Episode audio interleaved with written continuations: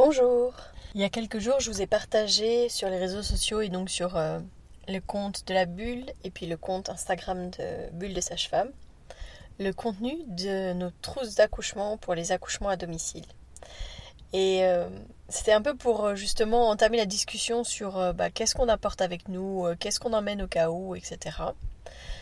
Et, j'ai ouvert la discussion en fait en, en, demandant à ceux qui regardaient cette story de commenter et de surtout en fait de me poser les questions qu'ils avaient sur l'accouchement à domicile.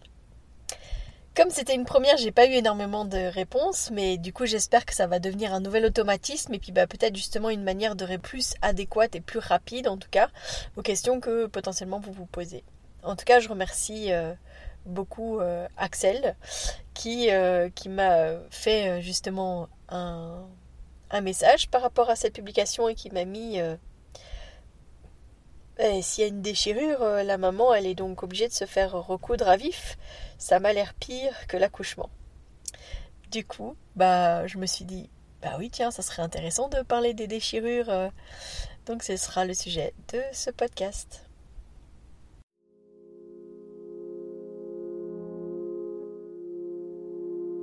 Bienvenue dans Bulle de Sage-Femme, le podcast qui déconstruit les croyances, démystifie les peurs sociétales, redonne toute sa place à la physiologie des femmes qui savent enfanter dans leur pleine puissance, mais aussi des bébés qui savent se mettre au monde.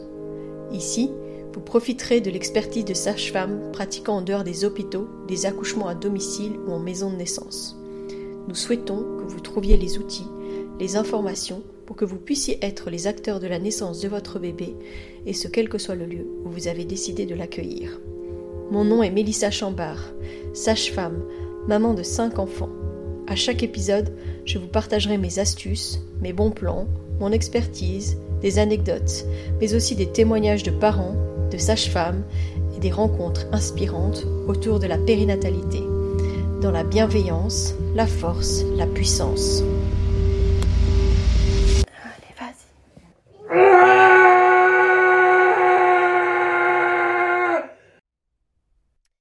Faut savoir que vis-à-vis des, déchirures, il y a beaucoup d'études qui ont été faites sur les différentes manières dont on pouvait suturer une, une déchirure en fonction du degré, savoir si on faisait un surjet ou si on faisait des points simples, etc.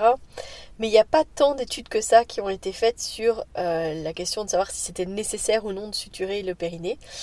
Euh, et bah justement, moi, ce que j'ai envie de partager avec vous, c'est le fait que à la bulle, dans notre équipe et euh, auprès de pas mal de sages-femmes qui pratiquent en dehors des hôpitaux, euh, je sais qu'on est nombreuses en fait à ne pas suturer d'office les déchirures du premier ou du deuxième degré.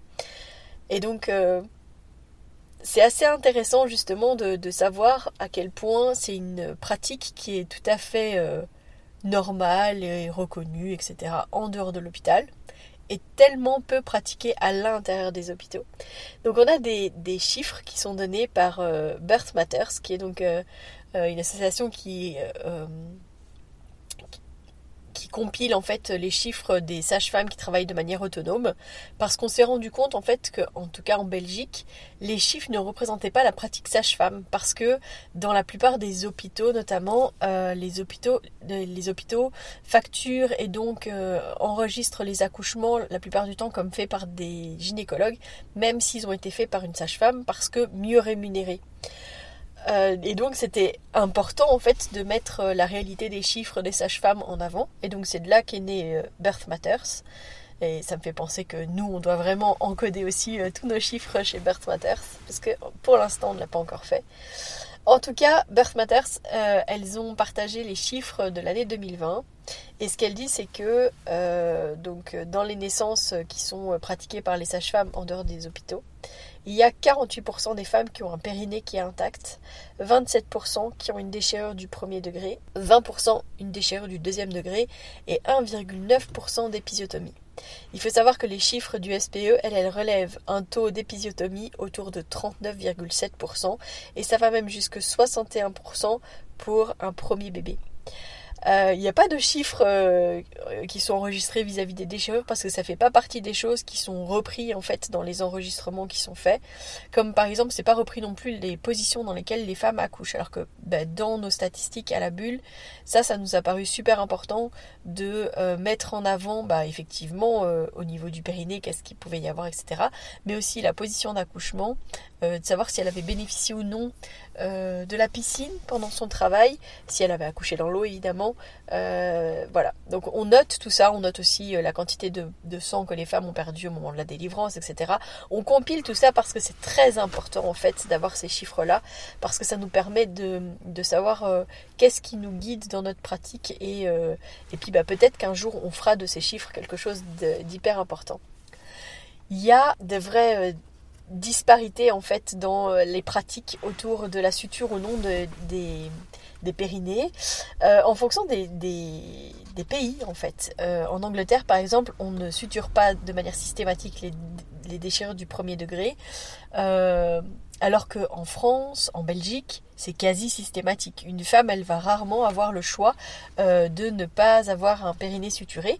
Et la plupart du temps, en fait, les femmes, elles savent même pas que c'est une option valable et qu'elles peuvent dire non, mais en fait, pour moi, c'est ok, là, j'ai pas du tout envie qu'on fasse une suture on a tellement l'habitude en fait que les femmes elles soient sous péridurale puis qu'elles sentent pas et que du coup on peut faire cet acte là sans trop se poser de questions que c'est devenu une habitude.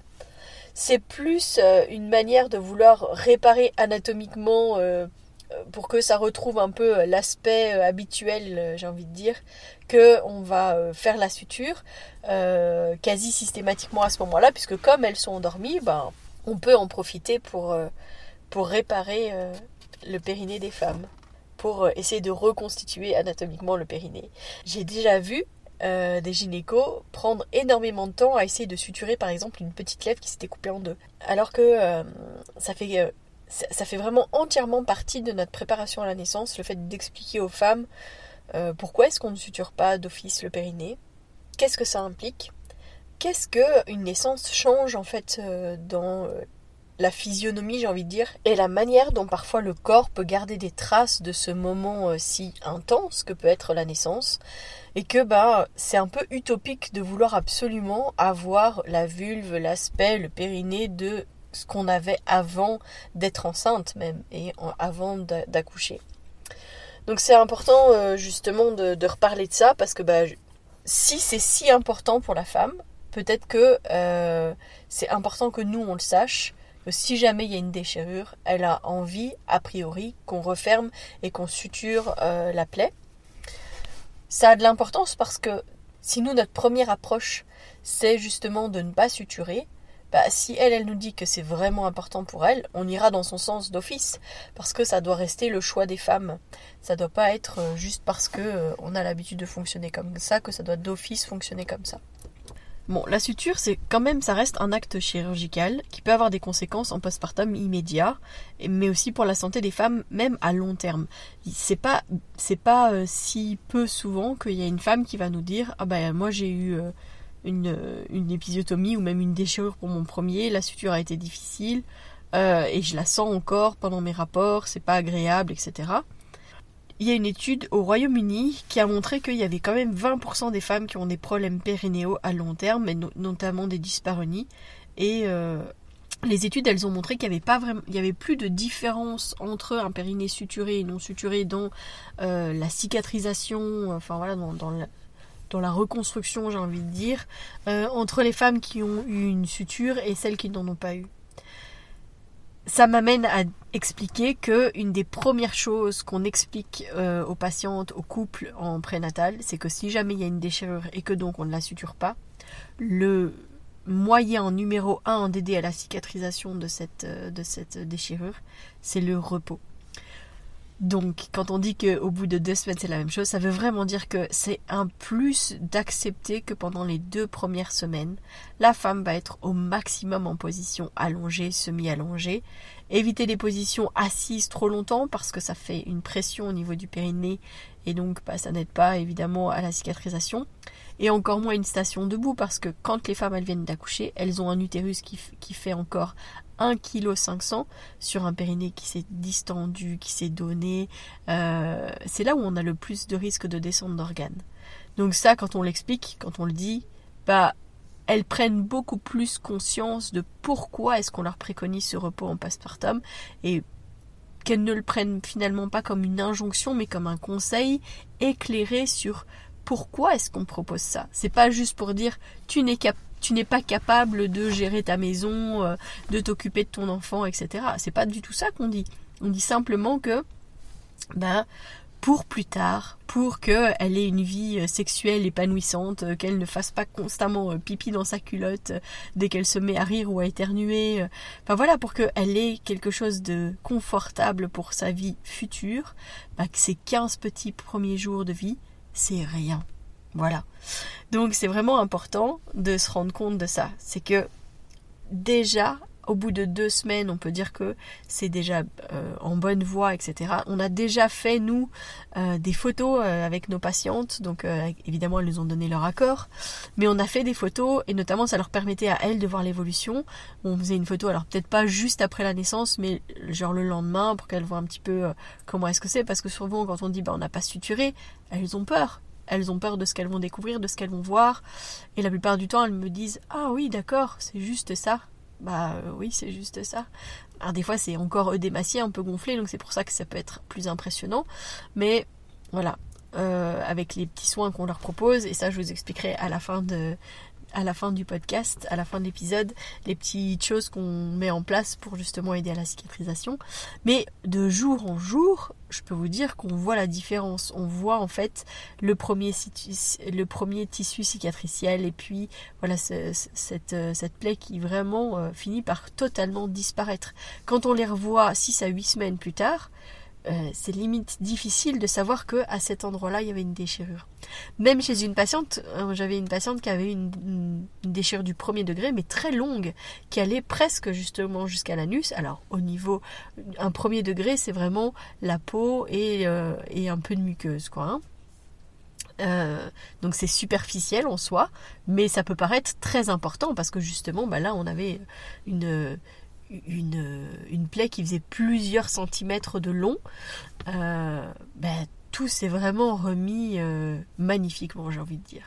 Quand les femmes, elles nous décrivent aussi qu'elles ont eu euh, une épisiotomie ou une déchirure, enfin voilà, et que la cicatrice est douloureuse. moi, je leur dis parfois, bah écoute, si pendant la naissance ça redéchire à cet endroit-là, ce sera peut-être un cadeau, parce que justement le fait qu'on ne va pas resuturer, bah, ça va peut-être aider à gagner en, confort, en élasticité, et donc tu auras peut-être beaucoup moins cet effet euh, de cicatrice un peu indurée comme ça qu'on peut avoir. C'est vrai que quand elles ont eu terriblement mal après un premier ou elles ont eu une épisiotomie ou une suture qui a fait vraiment mal, elles sont souvent beaucoup plus enclins à ce qu'on à ce qu'on ne suture pas. Et quand on dit ah mais on ne suture pas d'office, elles disent ah ça va. Puis vient toujours la question de mais vous suturez à vif? Donc comme euh, comme Axel dans sa question, Évidemment que non, d'accord. C'est pas parce que les femmes sont pas sous péridurale que on les recoue à vif. Non, pas du tout. On a aussi les produits pour pouvoir euh, endormir euh, localement. Donc on a un, un anesthésique euh, local qui va nous permettre justement de pouvoir faire en sorte de pouvoir suturer euh, dans le confort, j'ai envie de dire. Même si le fait de, devoir injecter un produit, bah, parfois ça crée euh, une situation euh, où les tissus sont un peu plus gonflés et, ça peut rester douloureux après, mais on a tout pour pouvoir le faire. Alors quand je dis qu'on suture pas ou peu, bah justement le peu c'est quand? Bah c'est déjà si jamais la femme nous le demande, ça évidemment à ce moment-là on fera la suture. Si jamais on a une femme aussi qui aura peu d'aide en postpartum ou une maman hyper active qui va beaucoup bouger donc qui n'arrivera pas à rester euh, en position euh, de repos euh, pour aider à ce que son, son périnée se, se remette bien et cicatrise bien, bah peut-être qu'on va le proposer de manière un petit peu plus un petit peu plus clair en disant bah écoute, si jamais tu penses que tu vas pas savoir rester euh, tranquille, etc., on peut toujours suturer. Voilà. Parfois ça remet juste les choses en contexte et puis elles se disent juste non non mais euh, je, je, vais être tranquille euh, dans les deux prochaines semaines. C'est clair que quand elles viennent d'accoucher, qu'elles sont passées par, par l'intensité de l'enfantement, qu'elles ont accueilli leur bébé, qu'elles sentent bien tout ça, elles ont clairement pas envie qu'on les embête. Et donc je pense que c'est aussi pour ça que la plupart du temps quand on dit non non mais là il n'y a pas besoin, on va pas suturer, oh, limite elle souffle en mode ah ça va c'est bien, c'est bon. Ça revient d'office pendant les, les, consultations, la question de savoir qu'est-ce qu'on fait si jamais il y a une déchirure. Et donc quand je dis qu'on réalise euh, des sutures si c'est nécessaire, bah, évidemment, s'il y a un saignement qui est dû à la déchirure, on fera une suture parce que bah on va pas augmenter les pertes de sang parce qu'il y a un petit vaisseau qui a été touché. Donc à ce moment-là, on va aider à faire en sorte que justement euh, on n'est pas euh, pas une situation où la femme saigne juste de son périnée, ce serait quand même embêtant. En tout cas, évaluer au cas par cas, discuter du pour et du contre et surtout laisser le choix aux patientes. Parce que comme je le disais, la plupart du temps, elles savent même pas qu'elles ont le droit, elles ont la possibilité de ne pas être suturées. Alors c'est vrai que en, postpartum à domicile, Parfois, ces sutures, elles sont tellement serrées euh, qu'elles dérangent vraiment beaucoup la patiente. Et dans ces cas-là, bah, je sais qu'on euh, est nombreuses à euh, potentiellement faire sauter un point qui serre trop et qui fait trop mal. Ça nous arrive régulièrement, donc c'est la preuve aussi que on peut très bien se passer de ce point-là. Peut-être que des fois la cicatrisation euh, forcé, j'ai envie de dire, parce qu'on avait rapproché les bords, est déjà tout à fait euh, ok. Parfois c'est pas le cas, mais on va aider à la cicatrisation à cet endroit-là, comme on l'aurait fait sur euh, un périnée qu'on n'aurait pas suturé. Le fait de refermer ces, plaies, de refermer ces déchirures, voilà, c'est vraiment, comme je disais, essayer de retrouver anatomiquement, reconstituer anatomiquement le périnée. Mais euh, parfois, en faisant ça, on resserre beaucoup trop. Euh, et j'ai encore vu il n'y a pas très longtemps une maman quand j'ai été chez elle, alors ça faisait déjà plusieurs jours parce que son bébé avait été en néonate. Mais donc évidemment, je regarde toujours le périnée des femmes. Je leur dis, je le regarde au moins une fois. Si jamais il y a une plaie particulière, évidemment, je regarderai plus. Mais je leur dis toujours, je regarderai, je regarde au moins une fois, comme ça j'ai un élément de comparaison. Et si jamais à un moment donné tu as des plaintes, qu'il y a quelque chose de particulier, ben, j'aurai euh, déjà regardé et donc je serai à même de pouvoir te dire qu'est-ce qui va ou qu'est-ce qui va pas. Parce que si j'y ai jamais mis le nez, si j'ai jamais regardé, ben, ça va être compliqué pour moi de diagnostiquer et de voir ce qui ne va pas. Euh, et donc ça m'est effectivement arrivé de, de regarder un périnée et de finalement voir qu'on avait beaucoup trop resserré à l'entrée du vagin. Alors, on parle du point du mari, parce que j'en ai déjà parlé dans, dans le, podcast sur les violences obstétricales, mais je pense que des fois, ils ne s'en rendent tout simplement pas compte et que c'est même pas euh, voulu euh, de, de, continuer à suturer puis de ne pas se rendre compte de ce qui. J'ai aussi eu une patiente euh, que j'ai accompagnée il y a quelques mois pour un, un accouchement à l'hôpital et et cette patiente, elle était dans la résistance pendant très longtemps, puis quand elle a enfin accepté euh, de faire venir son bébé sur son périnée, bah en fait, elle l'a poussé en une seule fois. Mais du coup, euh, bah clairement, en fait, euh, elle s'est beaucoup abîmée au niveau de son périnée. Et quand la gynéco a fait, a fait la suture, je me suis demandé ce qu'elle faisait. En tout cas, je pense que elle, s'y est pas pris dans le bon sens ou je ne sais pas, mais je me suis demandé comment est-ce que ce périnée allait se remettre avec cette suture et euh, on a tout essayé à domicile. J'ai aussi essayé de faire sauter un ou deux points, mais euh, elle va devoir repasser euh, par une opération. Il faut savoir qu'il y a une étude de la Cochrane en 2011. Est-ce qu'il fallait ou non suturer les périnées Et apparemment, il n'y avait pas de preuves scientifiques suffisantes pour suggérer qu'une méthode était meilleure que l'autre. Donc, c'est valable de ne pas suturer les périnées, comme c'est valable finalement de les suturer. Il y a une autre étude qui avait été faite et un mémoire de fin d'étude qui avait été fait par une sage-femme il y a déjà un certain nombre d'années, puisque ça datait de 94, qui expliquait quand même que les femmes qui avaient un périnée qui avait été suturé, elles utilisaient souvent beaucoup plus d'antalgiques en postpartum immédiat et je pense que c'est dû à cette situation un peu de tension et d'inconfort, notamment quand elles essayent de s'asseoir, euh, qui les amenait à utiliser plus d'antalgiques. Donc juste pour resituer, parce que j'ai parlé de déchirure du premier degré, deuxième degré, etc. Mais donc les différents stades de déchirure, évidemment, c'est de plus en plus profond, de plus en plus fort. On dit que la déchirure de premier degré ou D1, ça touche la peau, la muqueuse vaginale, c'est souvent au niveau de la fourchette. Une D2, c'est la peau, les muqueuses, et puis plus profondément dans les tissus sous-muqueux et les muscles, mais sans atteinte du sphincter anal. Dans la D3, il y a une atteinte du sphincter anal, et dans la D4, il y a une atteinte du sphincter, mais aussi des muqueuses anorectales. Depuis bientôt 4 ans, à la bulle, on a eu une seule D3 Tout le reste, en général, ça a été des ça a été des déchirures qui n'ont pas nécessité de suture, sauf quand ça avait saigné, ou alors une fois ou pour du confort aussi, euh, une patiente qui avait une déchirure qui était assez longue, mais qui ne voulait pas rester comme ça, euh, qui a été rassurée par le fait qu'on fasse une suture. Et je vais pas mentir, euh, personnellement, j'ai tellement peu suturé de périnée parce que bah j'ai pas euh, j'ai pas eu l'occasion de pratiquer plus que ça la suture. Euh, c'est souvent Mélanie qui fait les sutures de périnée parce que bah Mélanie elle a travaillé à l'hôpital pendant 11 ans et que du coup bah elle maîtrise beaucoup mieux ces gestes là, euh, elle est beaucoup plus fluide et c'est beaucoup plus correct. Et quand elle est pas disponible et ça m'est arrivé une fois, on a été jusqu'à l'hôpital pour une suture et puis on est retourné à la bulle. Et c'était très bien, la maman était très contente de ça. Donc faut, jamais oublier que le périnée, euh, le périnée postérieur, hein, donc cette partie vraiment entre l'entrée du vagin et l'anus, c'est une zone qui est quand même très souple. Hein. donc dans un travail physiologique, euh, c'est normal que ça va s'emplier. Il y a la tête du bébé qui va venir derrière. Euh, les femmes, euh, elles vont se mettre notamment dans des positions qui vont aider au niveau de leur périnée. Elles vont pas le mettre trop fort en tension en général. Donc elles vont chercher des positions où elles vont lever la pression qui est trop importante quand on est sur le dos. Évidemment, quand elles sont sous péri, elles ne sentent pas et euh, bah, c'est une position euh, confortable pour la personne qui assiste la naissance. Donc c'est pour ça souvent qu'elles sont dans cette position-là. Euh, et ce qui se passe aussi, c'est que bah, dans une poussée dirigée avec une fan sous péridurale, on dirige aussi dans le sens où on vient mettre les doigts dans le vagin pour essayer de faire sentir à la femme vers où est-ce qu'elle doit pousser, etc. Parfois artificiellement, on pense essayer d'agrandir l'espace. On crée beaucoup plus de et du coup des tissus qui sont fragilisés et qui ont plus de risques de se, de se déchirer. Dans le travail physiologique, avec la poussée euh, réflexe, euh, bah, en fait le bébé il vient par petit à coup au fur et à mesure au niveau du périnée. Et moi ce que je conseille beaucoup à nos patientes aussi, c'est surtout de mettre leurs mains quand la tête arrive. Donc quand elles sentent que ça commence à brûler, là, le, le fameux cercle de feu.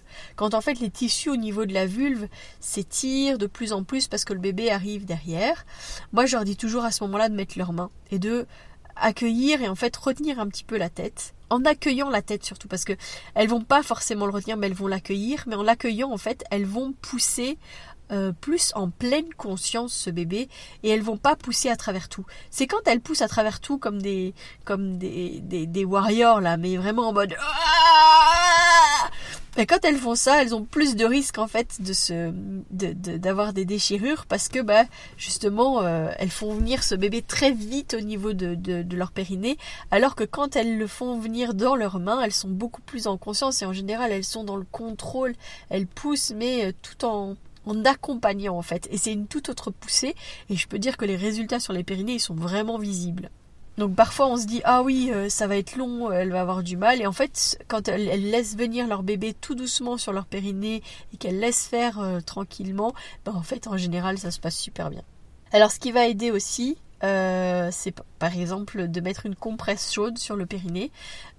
donc nous on fait ça si jamais la patiente n'est pas dans l'eau ou qu'elle vient pas juste de sortir de l'eau, on peut proposer effectivement de mettre une compresse d'eau chaude au niveau du périnée pendant longtemps, les épisios ont pensé que bah, ça préservait les formes sévères de déchirure. Franchement, euh, j'espère que maintenant les gens ont compris que c'était pas le cas, même si euh, je vois que dans les chiffres, en tout cas euh, du SPE, on dit quand même qu'il y a près de 61% des primipares qui ont quand même une épisiotomie. Donc ça, c'est quand même fou. Mais donc, quand on disait que c'était pour éviter les déchirures sévères, moi je trouve que c'est quand même du non-sens de dire bon bah je vais, je vais couper dans votre périnée parce que bah, sinon vous risquez une déchirure sévère.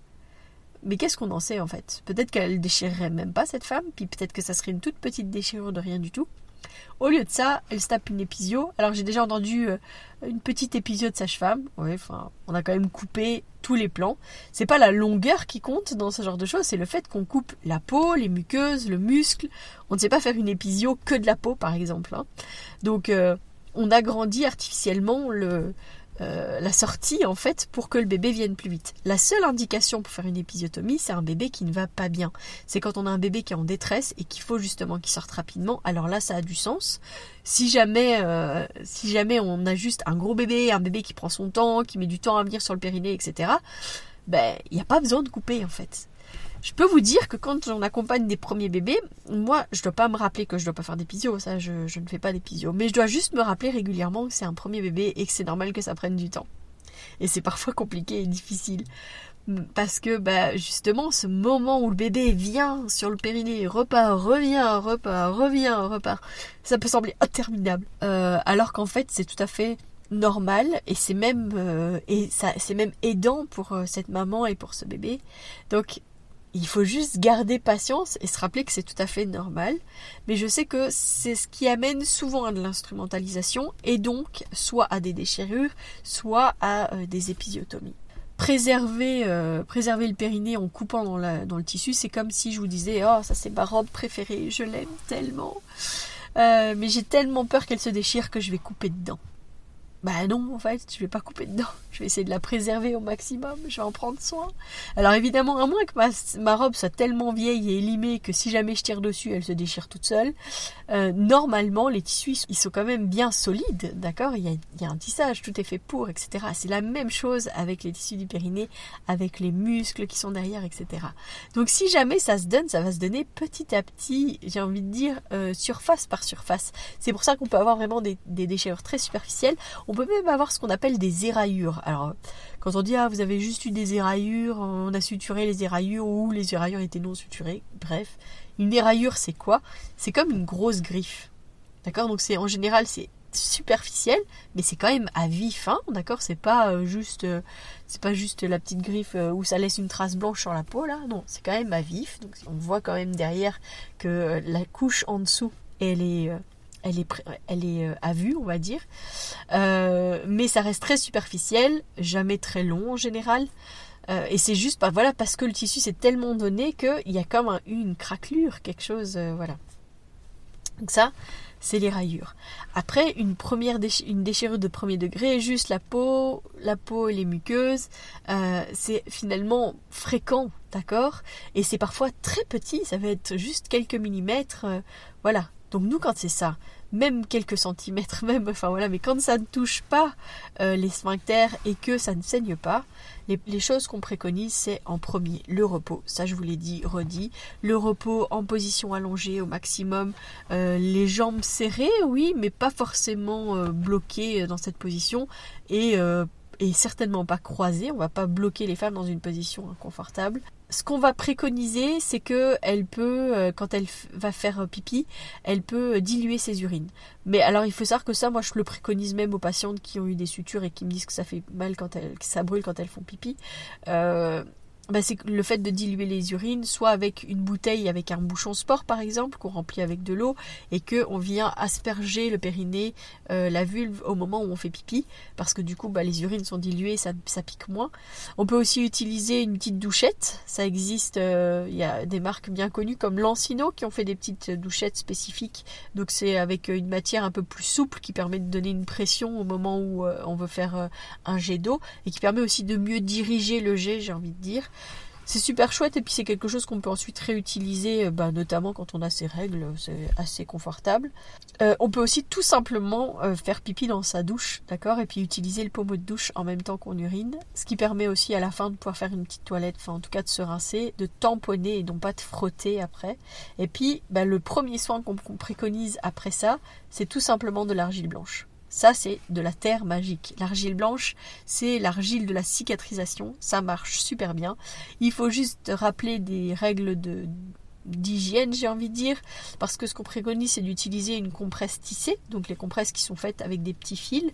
On fait un peu comme un baluchon en repliant les quatre coins d'une petite compresse qu'on vient tamponner à l'intérieur de l'argile blanche, et puis du coup l'argile, elle se, elle est comme emprisonnée entre les petits fils, puis on vient tamponner au niveau de la plaie comme il y a des pertes de sang, comme c'est un milieu humide, l'argile va rester à cet endroit-là. Euh, il ne faut pas évidemment reprendre cette compresse qui du coup sur lequel il y a du sang et puis venir la retamponner dans l'argile. Là, ça c'est pas ok. On reprend une nouvelle compresse, on retamponne et on remet. c'est toujours bon de le rappeler parce que du coup on garde l'argile propre. On peut l'utiliser pour soi au niveau de son périnée. Euh, J'en ai déjà mis aussi sur des plaies césariennes notamment. Et euh, j'utilise aussi beaucoup sur les petits cordons et autour des cordons quand les cordons ils vont bientôt tomber, puis que ça sointouille un petit peu. Et puis une fois qu'ils viennent juste de tomber, puis que des fois ils saignotent encore un petit peu pour aider à la cicatrisation, un petit peu d'argile blanche ça aide toujours aussi. Donc voilà. Dans les autres choses qu'on peut proposer, bah, c'est par exemple, il y a de l'homéopathie qu'on peut donner, il y a euh, euh, des mélanges d'huiles essentielles. Donc nous, on propose aussi un mélange à nos patientes quand euh, c'est nécessaire avec bah, des huiles végétales et puis de la lavande, de l'hélicris et de la cyste. Ce sont des huiles qui aident vraiment à la cicatrisation et qui apaisent aussi énormément, donc on utilise aussi ça. Il existe aussi un spray apaisant euh, qui est fabriqué par, euh, bah, encore à nouveau, avec un produit qui va vraiment euh, rafraîchir un petit peu. Et donc quand on est dans cette période où c'est un peu édémacié, c'est quelque chose qui fait énormément de bien. Et dans la recherche de fraîcheur, ce qu'on peut proposer aussi, c'est de faire des bandes hygiéniques sur lesquelles on met de l'aloe vera et de l'eau d'avamélis qu'on va mettre au congélateur et que ben, en postpartum on va pouvoir utiliser. Alors jamais mettre cette serviette euh, gelée qui vient juste de sortir du congélateur sur le périnée parce qu'on risque de se brûler avec le froid mais laisser dégeler un peu et puis ensuite de mettre cette, euh, serviette euh, euh, pumpé, j'ai envie de dire, euh, avec euh, sans, souci. Mais donc juste le laisser un peu dégeler avant. On peut aussi utiliser bah, des serviettes de postpartum avec des petites microbilles, un peu comme les gels bleus là qu'on peut mettre au froid et au chaud. Mais avec ça, pareil, c'est Lancino qui fait ça. Avec ça, on peut gagner en confort en le mettant au froid pour mettre sur le périnée, mais on peut aussi le mettre au chaud pour pouvoir, par exemple, aider au niveau des tranchées. Voilà. Eh bien, en tout cas, je remercie encore grandement Axel pour sa question sur le périnée euh, et sur les déchirures à recoudre à vif, euh, selon elle. Enfin, avec cette image, en tout cas, de, cette, euh, de ces déchirures à suturer à vif. Ce qui m'a amené, voilà, à vous parler des déchirures, des périnées, etc. Ce que je trouve vraiment hyper passionnant. Je pense que régulièrement, je vais vous reproposer ces petits, euh, ces petits questionnaires, ces petites euh, questions ouvertes sur lesquelles vous pouvez me poster euh, tout ce qui vous vient. je trouve que ça a du sens justement de répondre à ce moment-là. Et donc, bah, j'espère que c'est quelque chose qui vous plaît. Je vous dis en tout cas à la semaine prochaine et d'ici là, portez-vous bien.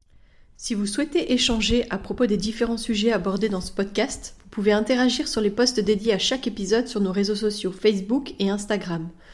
Vous pouvez également me joindre par email à melissa avec un y, avec un d, gmail.com. Je serai également ravie de collaborer avec vous, que ce soit pour un témoignage, une rencontre ou pour savoir quel sujet vous intéresserait à l'avenir. Je vous invite à vous abonner pour ne rien louper des prochains épisodes, mettre des étoiles, des commentaires et surtout à partager pour faire rayonner, voyager ce podcast, pour démystifier l'accouchement en dehors de l'hôpital, parler de ses suivis, de ses naissances et continuer à accueillir en douceur les adultes de demain.